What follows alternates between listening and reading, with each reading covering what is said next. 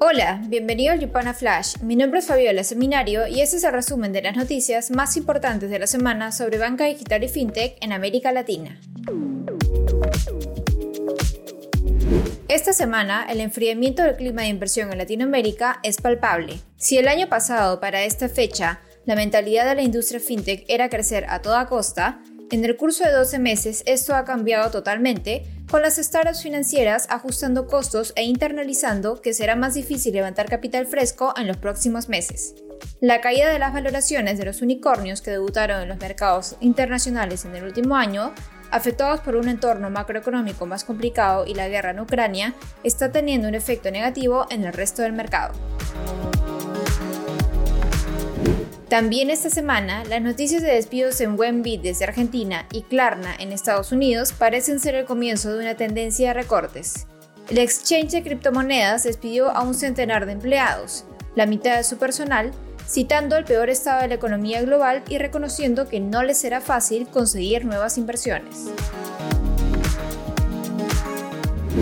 En Chile, PayU, eBanks y D-Local frenaron legalmente nuevas condiciones comerciales, incluyendo cobros de comisiones planteados por Visa, Mastercard y American Express, que dicen harían inviables sus operaciones.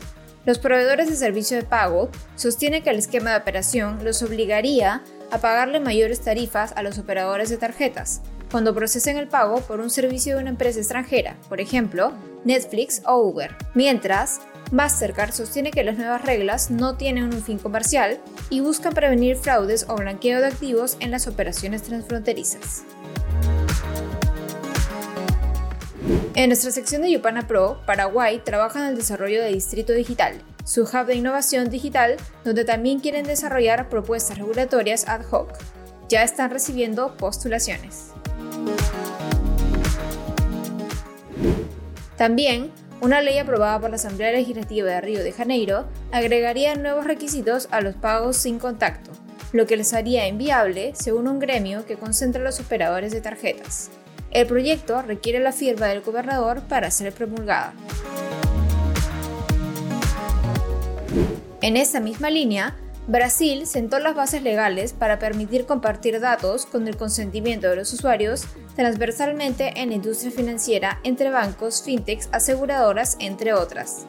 En los próximos días estaremos analizando las implicancias, pero desde ya se prevé que promoverá la creación de nuevos modelos de negocio.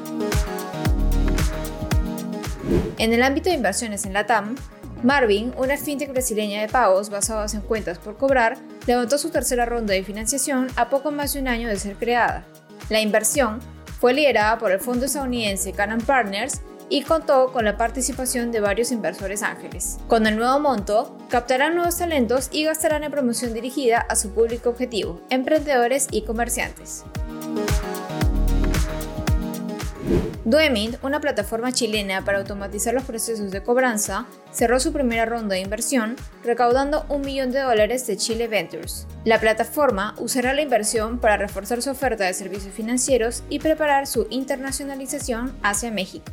Por otro lado, la plataforma de pagos Tunes, con sede en Singapur, se alió con la billetera digital colombiana Mobi para ofrecer pagos internacionales instantáneos. Las operaciones se efectuarán a través de la plataforma de la fintech colombiana. Asimismo, los colombianos podrán recibir transacciones desde los 127 países en los que opera Túnez. Esto fue el Yupana Flash. No olvides compartir esta nota de voz y quedarte atento a nuestras redes, porque el lunes tendremos un informe sobre el negocio de compra ahora paga después en Brasil. Nos vemos la próxima semana.